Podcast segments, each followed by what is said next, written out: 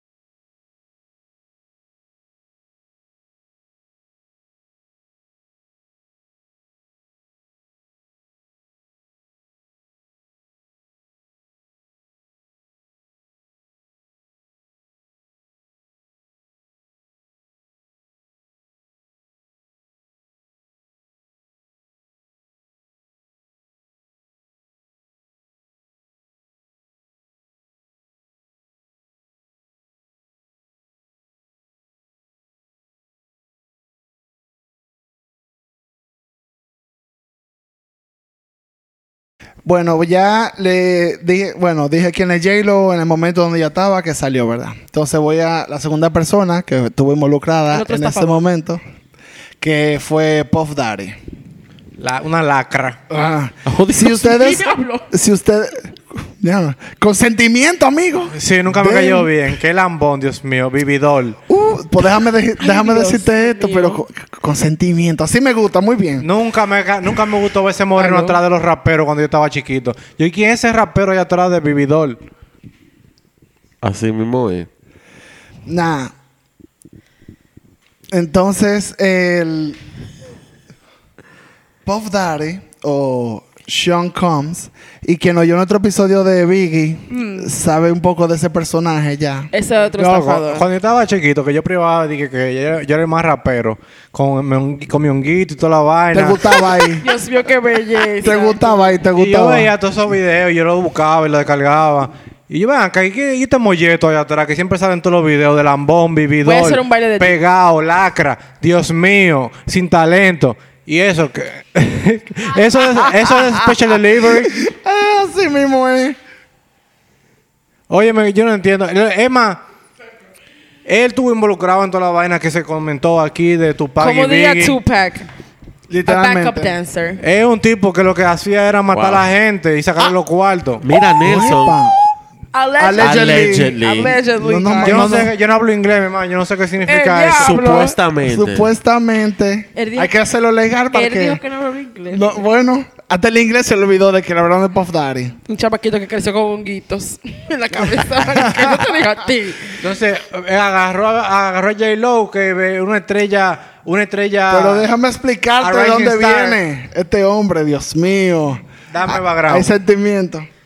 No habla inglés, pero a Rising Star. Eh, tengo que decir que yo estoy esperando que alguien lo notara también. O sea. Bueno, señores, Puff Daddy se nació en Nueva York. Hmm. Él empezó como, bueno, como saben, su mamá era asistente de, de profesora y su papá era militar, pero también, tú sabes, vendía su droga después de ser Obvio. militar. Y al papá a los 32 años lo mataron en un drive-by en, Ay, qué pena. en Central Park. Él estaba parqueado. Ah. Él estaba parqueado y le dieron su paletero. Pero, eh, nada, Sean Combs, en vez de irse por, por esa onda de... ¿Quién es Sean Combs? eh, Puff Daddy. Ah. No estoy tratando de ser serio porque se murió el papá Nelson, diablo. Ni a Anaí, ni a tu mamá. Eh, Ni a tu madre. ni a tu madre. El punto es que él siempre fue muy enfocado en los negocios. Él se fue a la universidad, a Howard University, y él empezó a vender como... Sí, él, llegó- él entró Howard. a, a Howard University. Ah, yo entendí Harvard. Yo, wow. No, nunca Harvard.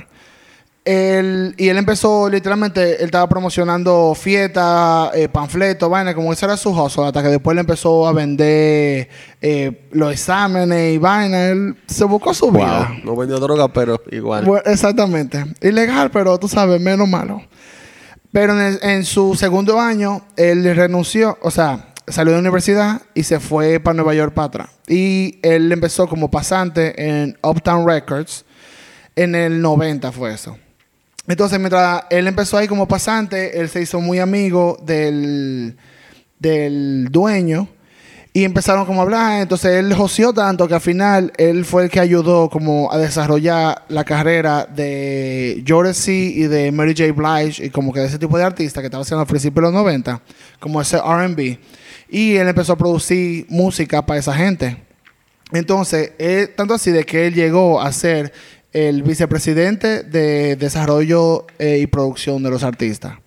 O sea, el pana de pasante subió muchísimo, o sea, su hustle. él producía comercialmente, no que producía. Comercialmente, porque él lo que- de- él no lo que producía hacía- la música. En ese momento, que fue lo diferente que él hizo, él literalmente era que empezó a meter como ese RB, hip hop con los samples de, de, de antes, de pop de los 80, hizo como el sonido Pero, como más espérate, comercial. eh, él llegó a hacer realmente el trabajo de productor Sí, de musical. Sí, sí, Yes. sí. Entonces, fue tanto así de que él creció tanto, como dije, fue el vicepresidente, de que al final él trabajó muchísimo, lo hizo, pero él lo votaron de Uptown Records. O sea, literalmente lo votaron. Porque al final según él dice, era de que era un castillo con dos reyes, entonces él no podía subir más. Pero también, más adelante, no hay mucha información de, de por qué fue que eso fue en, en- en realidad, pero se dice mucho que es como, había mucho ego. Diddy siempre tuvo el problema de que él con siempre... ego. Que él siempre tenía mucho ego, todo el mundo se quillaba por eso. Era, era como un pana que él, él se creía que él era la leche y a mí... tú Se me- creía. Bueno, no está muerto, ¿verdad? Se cree. Pero en ese momento, un muchachito de 23 años, él lo que estaba era eh, tirando para adelante, yo sí el que sé, y se fue de la compañía. Pero por esas conexiones. Allegedly. Allegedly no, él se fue de verdad, lo votaron. Eso está, está en los récords. Ahí lo fueron. Ahí lo fueron. lo fueron. Ahí lo fueron, literalmente. Y ahí fue que creó eh, Bad Boy Entertainment. Que por las conexiones él logró con. eh, no me acuerdo con qué eh, disquera fue que él empezó. Conseguí un contrato de 15 millones para que esa disquera le haga distribución. O sea, él conseguía el talento y él lo desarrollaba y esa disquera se encargaba de distribución y se dividían la ganancia. Pero a él le pagaron por el, el first vaina, él le, dieron 15 millones adelante. Pero Bad Boy Entertainment empezó de que en la casa de la mamá y él buscando de que chamaquito, Upcoming artist. eh, exacto, que él podía de que jalar. Y así fue que él encontró a Christopher Wallace, a.k.a. Big Papa. Notorious B.I.G. Que, como sabemos, si oyeron el episodio, es un- el- uno de los raperos más grandes de la historia ahora mismo. Más influyentes, that's right. Entonces, eh, después de ahí, como empezó con Notorious B.I.G., pero eventualmente yo estoy llevándolo ya al 99, eh, lo asesinan, pasa mucho, pasan muchas dificultades. Ya para ese momento, ya eh, Puff Daddy empezó a hacer su música, que como la conocemos, lo digo que él tiene y eso. Y en ese momento, ya él como que está haciendo, está siendo un artista por el sol, no solo como productor y empresario. Incluso se ganó dos Grammy por su primer disco, etcétera, etcétera. Eso estoy llevándolo al 99. Porque Biggie se murió, si no me equivoco, fue en el 96, ¿verdad? 97. 96, 97, por ahí. Pues nada, le estoy diciendo dónde están ellos dos antes de conocerse en, en su historia juntos, antes de, de llegar al desastre que pasó. Pues nada, ellos empezaron a salir en septiembre del 1999, J-Lo y Diddy, que se conocieron en la grabación del video de If You Have My Love, que eh, Puff Daddy fue como, como Backup productor. dancer. Como Lambón. Backup dancer. Como productor, como a realizar la vaina, y entonces él estaba ahí en el, en el- Se conocieron, hit it off y empezaron a salir. Eso fue en septiembre del 99. Pues el 27 de diciembre, eh, lo que ya ellos tenían tres meses, cuatro, casi cuatro meses saliendo. El 27 de diciembre, en el Club Nueva York, fue que ellos tuvieron la situación. El Club New York tenía una fiesta semana que se llamaba Hot Chocolate. Y ellos fueron para celebrar lo que era la salida del disco nuevo de un rapero que iba a subir que se llamaba Shine. Shine, eh, diciendo, en ese momento estaba considerado como que iba a ser el rapero prodigio, el nuevo que vino después de Big de Nueva York como representante a hacer lo maduro. Era un pana que venía de de, Bel- de Belice, de, Be- de o Barbados, no me acuerdo ahora. El punto es que Puff Daddy lo cogió como abajo de, su manto y dijo que, ah, no, espérate, tú eres que me vaya porque Bad Boy Entertainment, después de que se murió Biggie, tuvo muchos problemas de que muchos artistas se querían ir porque también ¿Quién es el que quiere morir? Porque Puff Daddy también estaba muy, muy intenso. Los deals que estaban haciendo eran muy para él. Él estaba como que muy paranoico. Él estaba muy, arro- muy arrogante. Diddy y todo el mundo estaba, saliendo huyendo. Entonces, como que cogió este panita y fueron ese día a celebrar como que él iba a sacar, sacó su primer disco. Y había una fiesta que hacían semanal que se llamaba Hot Chocolate, que era como, tú sabes, la fiesta de, de, de los negros artistas de ese momento que iban para allá a Nueva York.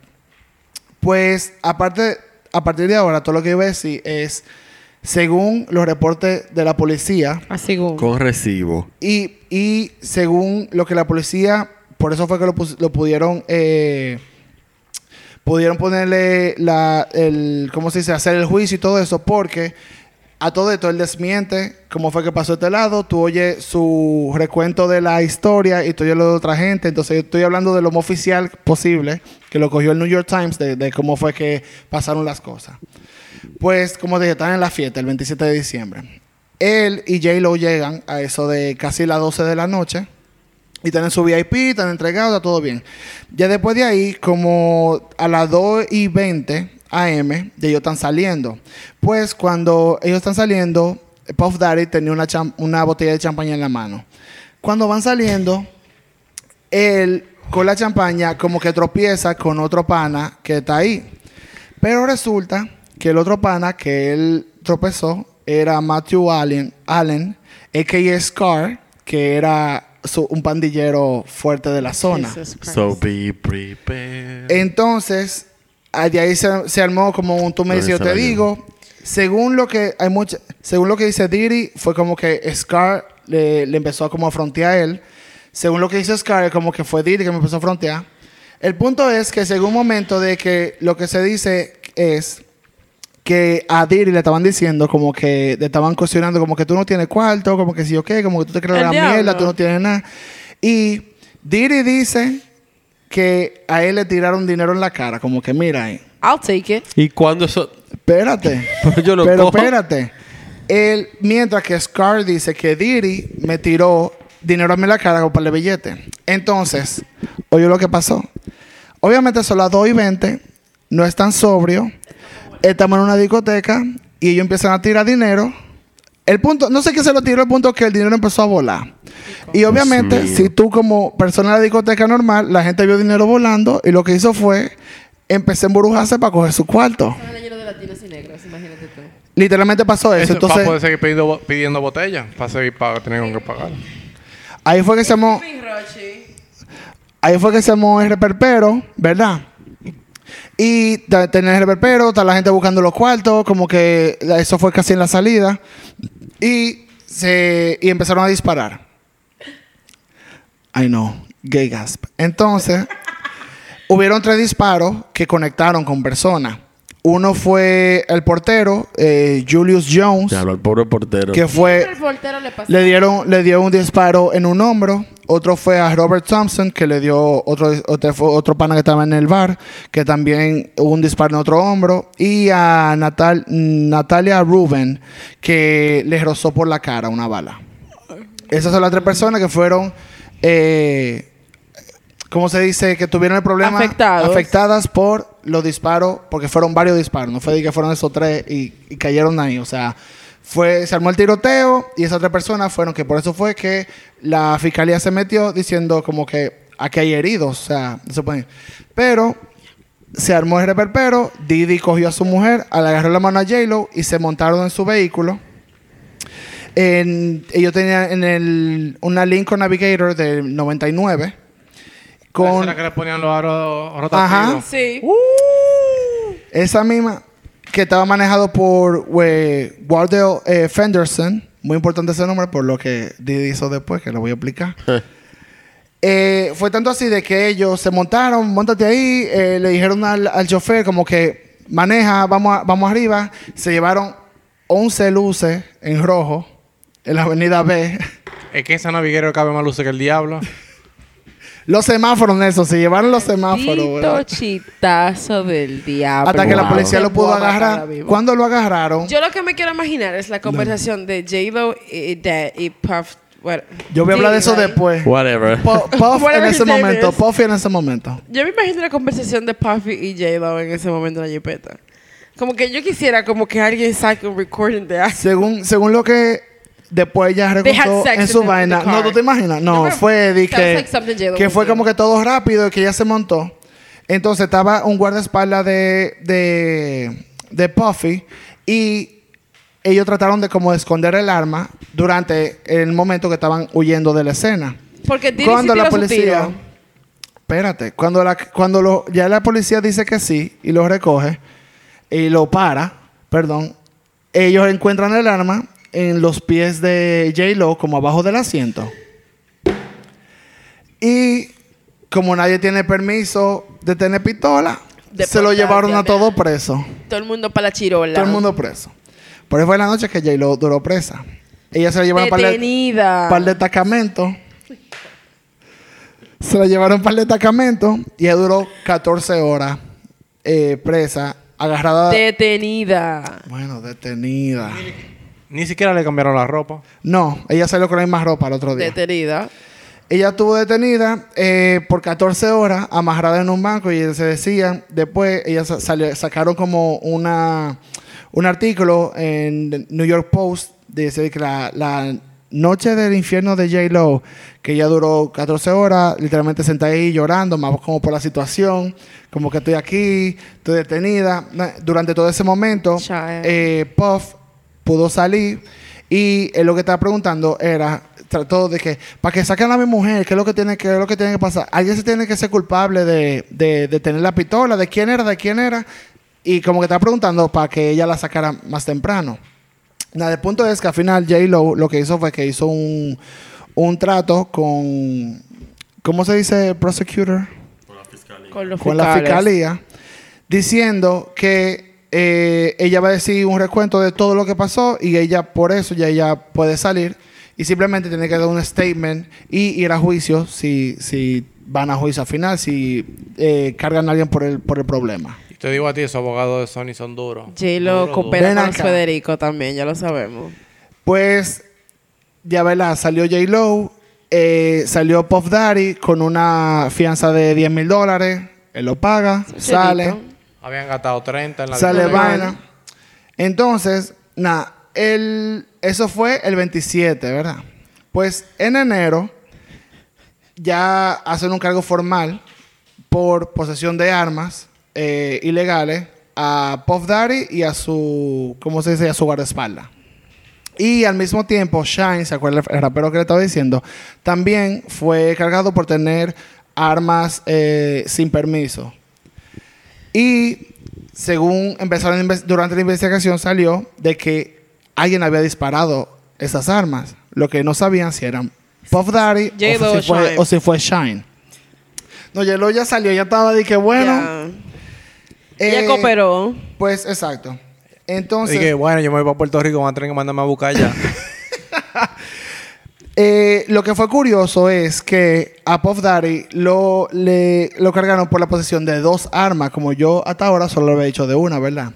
Pues la segunda arma lo que pasó fue lo siguiente. Ellos se montaron, mon- agarraron a J-Lo, se montaron en el carro. Esto lo recuenta después el conductor, que su statement se hizo, se hizo público, hasta el momento estaba cerrado cuando cargaron al pana, porque él era como un testigo clave de la investigación. Pues No vaya a hacer cosa que le pase lo mismo que a mí. Eh, no, uh.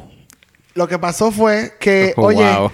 ellos estaban discutiendo, eh, Puff Daddy y el guardaespaldas, como que ellos tenían caja de seguridad en el carro y ellos trataron de guardar las armas ahí, pero no le dio como el tiempo, el chance de poder guardarla. Entonces, una arma fue la que encontraron abajo del asiento y otra arma, Puff Daddy, bajó el vidrio y la tiró a la calle. Y lo que pasó fue que obviamente alguien estaba caminando por ahí, vio eso, vio el arma y se la llevó a la policía. Y ahí te- fue cargado por tener dos Un armas. ciudadano ejemplar. Wow, qué debe ser. tiempos aquellos, Dios mío. Ya lo sabes. Ahora mismo tú estuvieran grabando. Ese no Pero es Puff Yelo, pero Daddy". Yelo tuvo que, que testificar después, ¿no? Sí. De hecho, iba a llegar al juicio más adelante. Eso fue en enero, ¿verdad? Pues el, eh, el 14 de enero fue eso. Pues en febrero de ese mismo año, del 2000, justo el día que J-Lo y Puff Daddy van a los Grammy, si ustedes se acuerdan de los Grammy del 2000, fue el del Yes. vestido de J-Lo, el El verde. Versace. Ese mismo día, Versace. también Didi fue cargado por. eh, ¿Cómo se dice? Mm, ah, porque él trató de sobornar al chofer. No, pero espérate. Ajá. O sea, Por hola. ¿Y tú sabes por qué yo me río? Porque suena como algo que Daddy haría de No, verdad. porque si, si te acuerdas del episodio de. de Exacto, por eso es que me digo. Didi, cuando se murió Biggie, era como que, eh, ¿cuánto que tú quieres para que te quedes callado? Eh, ¿Tú me entiendes? O sea... O sea que eso era normal, él estaba acostumbrado a eso. Pues aquí le dijeron que, pues no, papá. También está ahí en los cargos por sobornar. Él trató de sobornar Ah, a, a Fenderson, el chofer que él tenía, que era un chofer que lo usaba a veces, Un infeliz. para que dijera que el arma era de él y ya que se era cargado, entonces le estaba Y ofreciendo. Jefferson dijo, claro que no, mariconazo. él estaba, Coge tu no, arma. porque él estaba ofreciendo, a ver, Tengo Sí. una punto 40. él estaba ofreciendo 50 mil dólares en efectivo y un anillo de diamante que valía 300 mil dólares. Ay, espérate. Bueno, no lo piensa, ¿eh? Espérate, déjame decirte algo. Que Eh, y está presa. se vuelve loca. ¿Por cuánto tiempo? Seis meses seguro. No. Ay, no, mi amor. Yo hubiese hecho meses mi no. tiempo. Por todos los cargos que le dieron a él, él iba a durar 21 años preso. No, jamás, Ah, no, mi espérate. muerte. Espérate, 21 años. Son 21 años. No. Estuviera saliendo ahora. Y, lo, y, y entonces lo que es curioso es que fue el mismo día, o sea, ellos estaban en los Grammy, en la alfombra roja, y los abogados estaban peleando diciendo de que, que fue que lo- los fiscales fueron muy oportunistas porque eso ustedes lo hicieron hoy porque ellos van para los Grammy, ustedes saben que tienen una plataforma muy Claro, grande. sí. Y yo dije Claro que sí. Yo se ¿Por lo hago no? así mismo también. Sí, pero también lo hicieron, o sea, no es, no es mentira.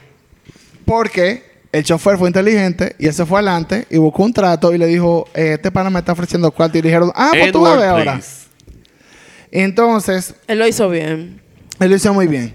Yeah. Nada, eso fue él y a Shine también lo, lo cargaron con de- intento de asesinato, tres intentos de asesinato y también por tener el arma y por huir de la escena del crimen. Al final, eso fue en el 2000. El juicio empieza en enero del 2001. Y vamos a- Coño, pero en este, duran pila, siempre duran en pila. ese proceso se desaparece la... No, tú sabes que el proceso judicial. El proceso judicial es larguísimo. largo. Además, tú sabes que siempre se quedan los presos, que no, que la guagua que no cabía, que no tenía gasolina, que esto, que lo Oh otro. my God, qué película. Ay, Dios No. mío. Pero antes de yo entrar en el juicio, vamos a tomar un pequeño break. sí, claro, señor. Sí, sí. And we're back. Bueno, para hablar del juicio, empezó en enero de 2001. Eh, P. Sacó un statement diciendo como que él lo va a pelear, que eso, todo eso es mentira. Y incluso él y Shine eh, empezaron como a pelearlo juntos. Y, fun fact, el abogado que contrató Puff Daddy fue Cochran, el de Of OJ. course. Oh, hell no. ¿Cuál es Cochran? Eh, El de OJ, el moreno. Ok, ese era el fiscal. No, el que él No, contrató lo su abogado. Exacto, tú contratas un, un- Su abogado fue Cochran el que sacó a ¿No OJ. era Robert no sé qué? No, él era parte del Es equipo. que era parte legal. del equipo. Pero Cochran era como que el principal. En la serie. Oh, hell Muy no. buena, se la recomiendo todo. Sí. Hell no. No, está buenísima, pero hell no. Of course Bueno, pero- did. Of course he did. You know what? Of course he did. Nada, el punto es que el, empezó en enero, duró hasta marzo. Durante el, el juicio, J-Lo sacó un statement diciendo que ella nunca vio que Puff Daddy eh, sacó ningún tipo de arma ni nada. Eh, Shine dijo que él no disparó a nadie. Ah, porque entonces Puff Daddy estaba haciendo, como dije, 21 años, la pena máxima de lo que él estaba eh, peleando, y Shine estaba peleando 25 años.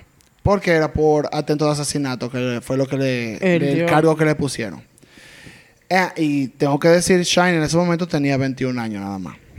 El sistema oprimiendo siempre a los negros. Eh, a dos pobres negros que la historia, la no, pistolas. historia no acaba bien. pero- mira, está bien que sí. J-Lo y sí. Puff Pero en Daddy ese en ese caso momento. no. Pero en este caso J-Lo no y, aplica. y Puff Daddy tenían 30 años, que se me olvidó decirlo ahorita, en ese momento. Sí. Youngsters. Eh, pues nada, empezó el juicio. Eh, me gusta porque los abogados de, de Puff Daddy estaban agarrándose de lo que sea para decir que él no tenía armas. Hasta de que, que él tenía como... Un tú problema sabes, en el hombre no podía agarrarla bien. Él tenía, él tenía de que un... Como una, ente- una vaina de eso que era como de... Un Jonsu. Un Yonsu de eso, no. De esos que son como. Diablo, para hacer ejercicio. Que era como tracksuit, como Eh, esa así vaina. mismo que se llama, tracksuit. Claro, ahí fue Pues- que empezó el Juicy Couture. Exactamente. Que ellos estaban peleando de que con un atuendo así era imposible que él tuviera un arma, que sé yo qué. Se agarraron de ahí. Después de que hasta cogieron, metieron a J-Lo. Eh, juez, di- di- textualmente dijeron de todo. Juez, eso usted sabe, pero él andaba con Jennifer López, que es una actriz famosa. ¿Cómo él va a tener arma teniendo esa mujer ahí? I cannot believe you. Y el juez le dijo, ah, sí, Como sí, que todo, tipa no viene de todo Puerto muy lindo, todo muy lindo, pero De él Nueva también sobornó al panita, entonces, ¿qué hacemos? Y nada, lo estaban peleando, estaban tratando de que el, el ¿cómo se dice? El testimonio del, del chofer no fuera válido, porque di que el chofer se fue en odio, porque di que el pana no le pagaba. Eso fue lo que estaba diciendo el abogado de, de Puff Daddy. Mientras que... Gracias. Esto es fuerte. Te voy a decir algo, eh, eh, pero ahí es que yo sé que OJ lo hizo lo que él hizo. Porque si tú contratas a este tipo, loco, tú con, tú con tu pistola en el carro, loco, es que think about it. Tú con tu pistola en el carro, tú sobornaste al chofer que estaba manejando el carro, tú contratas al tipo que hizo que el tipo que mató a su mujer, o sea, tú brega un tipo que te saque Que de te tu saque, vaina te como saque tu vaina. culpable. Y lo sacó en That shit makes total sense. Por lo que voy a decir ahora. No, tal vez lo estaba viendo como que este tipo salvó al pana que era inocente y lo estaban culpando de algo que Ajá, no hizo. ajá. Ajá. Y yo que Más soy inocente. Y yo, Paréntesis. es un caso no hay un parecido. alma en este planeta que piense que O.J. Simpson era inocente. Solo OJ. Él es el único que piensa. Ni él, ni él piensa eso. Sacó un libro Exacto. que dijo If I Did It. Él sacó If I Did It y cómo él explica cómo él lo hubiese hecho. Y explica cómo fue Are todo. you fucking for y explica real? cómo fue todo. Y la gente compró esa vaina. Yo lo voy a comprar. Girl, no. No le des tu cuarto. No, lo voy a buscar en mi PDF, obviamente. Exacto. Eso, no, no, prove- no apoyamos la piratería, pero ese sí lo pueden buscar. Piratas del Caribe, pero... Literally. Pero Pues nada, el, obviamente el juicio fue un vaina mediático grandísimo, porque no solo era Puff Daddy, también estaba Shine. Eh, entonces hubo un momento durante el juicio de que ellos se dividieron, ya no estaban los dos juntos peleando la vaina, eh, porque a Shine lo estaban acusando de que él sí disparó. asesinato. Él disparó armas. O sea, que si fueron eh, las que cayeron donde la gente que yo mencioné o no, no se sabe. Pero él sí disparó. Mientras que Puff Daddy simplemente tenía una pistola que estaba cargada, pero que no disparó nada. Ay, mi madre, que ven. Entonces, nada, para marzo, yo le dije, empezó en enero. En marzo fue que ya le dieron el veredicto a Puff Daddy y él fue inocente en todos los cargos. He paid some money. Claro. He paid some. Eh, que nada, él dice que ¿Y eh, durante, durante el momento, durante el momento, eh, según lo dice MTV News, que ahí fue que lo vi, MTV News, que él tenía un traje beige, porque tú sabes, él no puede, él tiene que ser extra hasta, hasta alante del juez. It's Diddy. Y que él estaba nervioso y eso. Y cuando dijeron di que, que, él era inocente de todos los cargos, que él le empezó a dar la mesa y como que se notó físicamente como que él ya se pudo relajar. Nada. Me salí La- con la mía. Lamentablemente, a Shine, que repito, tenía 21 años, ya cumplió 22 durante el vaina, lo encontraron culpable de 5 de los 8 cargos que le dieron. Y al final fue sentenciado a 10 años en la cárcel. La creta. Entonces, eh, también en el mismo donde yo vi en, en, en TV News, habla mucho de cómo Shane lo recibió. Él, al final, durante el juicio, él se admitió de que él disparó el arma, pero que él disparó en defensa propia porque estaban tirando. Entonces él dijo, yo, yo empecé a tirar también, pero que la arma de él no fue la que él, la que hirió a esas personas que era la que estaban buscando, por eso fue el intento de asesinato. Y después de ahí, eh, habla mucho la noticia de cómo él empezó a rogarle al juez, a decirle, yo soy un muchacho de 22 años, yo no, yo no quería hacerle daño a nadie, o sea, con la voz cortada, yo no quería hacerle daño a nadie, yo lo que estaba era defendiéndome, y por favor, no me corten mi vida ahora.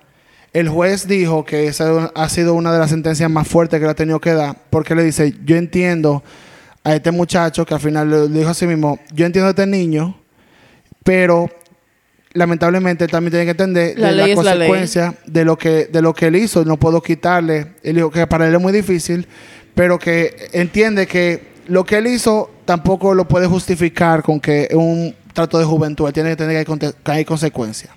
Y a Shane lo metieron eh, preso, o sea, lo sentenciaron a 10 años. Entonces, esas son la, la- le voy a hablar un poco de lo que pasó a esas tres personas después del juicio. Eh, Shine, bueno, para ya terminar con eso, eh, Puff Daddy sacó un statement después de que, de que sentenciaron a Shine, que fue después de él, porque fue como en junio. Y Puff Daddy dijo que él estaba sorprendido por cómo salió el, el juicio, que él iba a estar con él hasta en todos sus appeals y que lo va a Ajá, estar- y fue a la cárcel con él. Fucking twat. Ah, tu- eh, Thank Sí, you. Sh- Shine, Ah, twat. Shine piensa igual que, que ustedes hasta los otros días, pero lo voy a decir ahora. Nada, a Shine lo meten preso.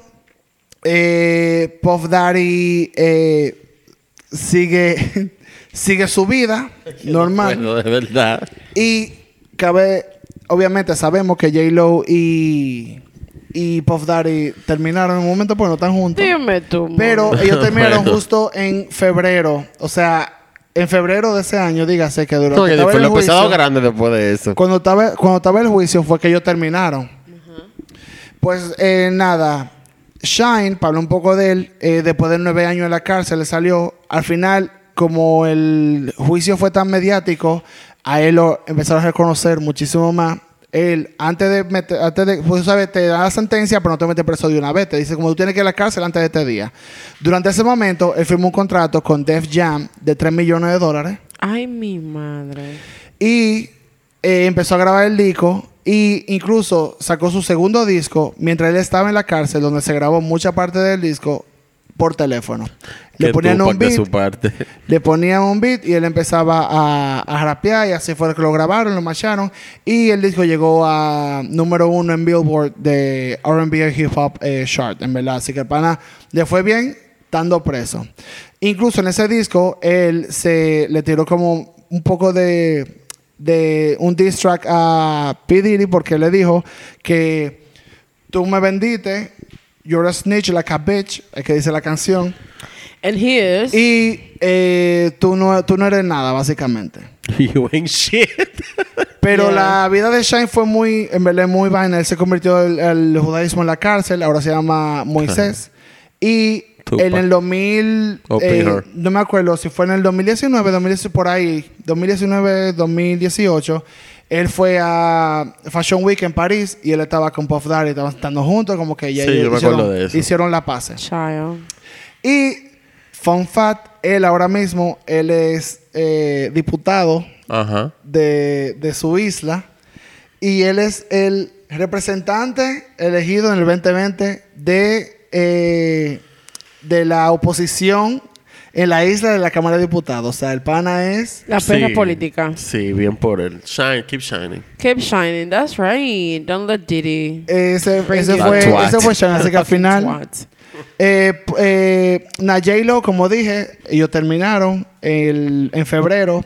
Ella dice que no terminaron por lo del juicio, terminaron por el saco de cuernos que le metieron. Ay, bitch, the fuck out. Pero con quién le meto los cuernos con los abogados, porque ¿por dónde él estaba? No, porque no estaba preso, él estaba en la calle. Entonces ella decía que era la primera vez. Yo te digo a ti. Era la Porque primera. sale bajo fianza, acuérdate. Ella Baby. dijo, ella dijo después que esa fue la primera relación que ella había tenido de que en verdad ella sentía que le metían los cuernos. Entonces ella di que ella se volvió loca. Te la- Incluso, incluso dije que ella le preguntaron de que sí, porque había rumores como que tú ibas a, a los hoteles, que ella pensaba que él estaba, de que ella iba por las habitaciones tocando, como que pofita aquí, pofita aquí, pofita aquí. so Ella dijo en una entrevista de que, bueno, yo no me acuerdo de eso, pero Alexa, si play pasó no te puedo decir que no. Así que, nada. Y nada, eh, Puff Daddy, también fun fact, por eso fue que dejó de llamarse eh, Puffy. Él se puso P. Diddy porque quería, después del juicio, cambiar. Limpiarse imagen. Y la Completamente tercera, su la tercera imagen. vez cuando él se puso Diddy nada más que fue lo que Y pasó después, ahí. y en el 2005, iba a decir eso. Y en el can't. 2005, él dijo di que yo voy a soltar la P porque, según él, pues, porque más arrogante no se P de puede. preso. Él dijo, Pues, él lo que dijo fue que, Or. que cuando él va a conciertos y eso, como que la P está en el medio, como que un, pu- una parte del público dice P, Diddy y otro mundo dice? Diddy y como que ya todo el mundo para que me digan Diddy and that's it. Pero él volvió para Puff Daddy, ¿no? No, él se quedó en Diddy. él se quedó en Who cares? Y Who nada, esa es es la historia, Sean básicamente. Twat P. Diddy comes. Esa es la historia de cómo quedó, cómo acabaron preso y no preso, Detenides. detenido. Preso suena Yes. más lindo. Don't be fooled with the rocks La- that I got. I love this La. J-Lo. J-Lo, I love you, puta. I love you. Yes. I can't Sí, with I you. Espero que te haya Este. gustado, claro que sí. Guilla de That's some gangsta shit. That's some gangster shit. Y ustedes les voy a enseñar el mugshot ahorita. Ese mugshot de Lo voy a J-Lo, poner para publicarlo. la, la Y pobre. la voy a taguear. Pues como dijo Nelson, ella salió el otro día con la misma ropa que estaba en el club, que era de que una ropita y un coat grandísimo, porque era diciembre, un frío del diablo, un Ajá. coat. Y entonces nada más se veía el coat Y la cabecita y, no, de y la las cabecita lágrimas. y mira y los ojos rojos de estar tantos gritos 14 horas y que la policía dijo que nunca nunca paró de llorar la J Lo Ay, pero loco. De imagínate. oye, de ahí fue que salió lo- el concepto de- del álbum donde estaba de que Jennifer on the Block. porque ella era madura no Hey. hablemos de eso Con su pinta y su vaina que decía Sean Young. No, pero cualquiera loco hubiese estado igualito. Sin haber hecho nada. Pre- sin haber hecho nada preso. preso. pero ella fue inteligente de que ¿qué es lo que tú que se pasa salir de aquí? Because of this N-word. Tiene no. que dar un Coopera con los testimonio de que Federico. no por ahora mismo. Mira, fue él. Él disparó, él hizo esto. Yo Abre digo esa- todo. A mí no me importa. What happened? El chulo. Yo él enfócate. Estamos terminando el episodio. Señores, gracias por su sintonía. Gracias Tengo un par de cosas que decir antes de buena, partir. Cuente, amigo, cuente. Quiero que sepan y recuerden que tenemos nuestro Patreon al que se pueden suscribir Ay, yo decía otra cosa. y recibir un episodio adicional. Con la teta afuera. Y después más vaina, porque uno nunca sabe. Vamos a sacar de todo por ahí. Este episodio, De todo. este episodio todo, de uh. Patreon se van a grabar en cuero. en cuero se van a grabar. El Patreon se va a grabar en cuero, dice Nelson. Qué rico. That's, uh, that's O sea que va, a tener video. A por OnlyFans. Bueno. Exacto. sí. Ok. Eh, también tenemos el merch M-E-R-C-A. que pueden conseguirlo por eh, nuestro número de WhatsApp que está en el Instagram. De Wasapi. Y si no están oyendo en Apple Podcast, y por en favor. Spotify, en cualquier Y en Spotify plataforma. plataforma, pónganos cinco estrellas. That's no right. menos de ahí. Cinco En estrellas. cualquier Si no, no plataforma. I'll check my pongan- booty si for no, no five pongan stars. nada. En cualquier plataforma que permita hacer la calificación, pueden darnos esas cinco estrellas. Y si no van a decir nada bueno, no dejen review, porque no me interesa. No me interesa. That's Eh, right. O me escriben si, por si van a decir algo que no, No. sea constructivo, mándenlo por Gmail. Y nos vamos a encontrar cara a No, cara. ma- que no, que no lo mande. No, por DM me lo pueden mandar. Se lo leemos No, no, no. nosotros. Que me lo pero, lo vamos, pero lo pueden mandar. Que a veces los sábados me encuentro sin oficio. Y me darán ganas como de fajarme con alguien. ¿Verdad? Así que pueden, un sábado cualquiera pueden Ustedes escribirme. tienen que ir a terapia. Ay, yo voy a Para- terapia. Yo estoy Chao. mejorcita. Vamos a hablar por el micrófono. Lo que Vamos digo a el ahí. psicólogo. Eh, gracias por su sintonía. Bye. Bye. Despídete, Nelson. Bye bye. two, three, four.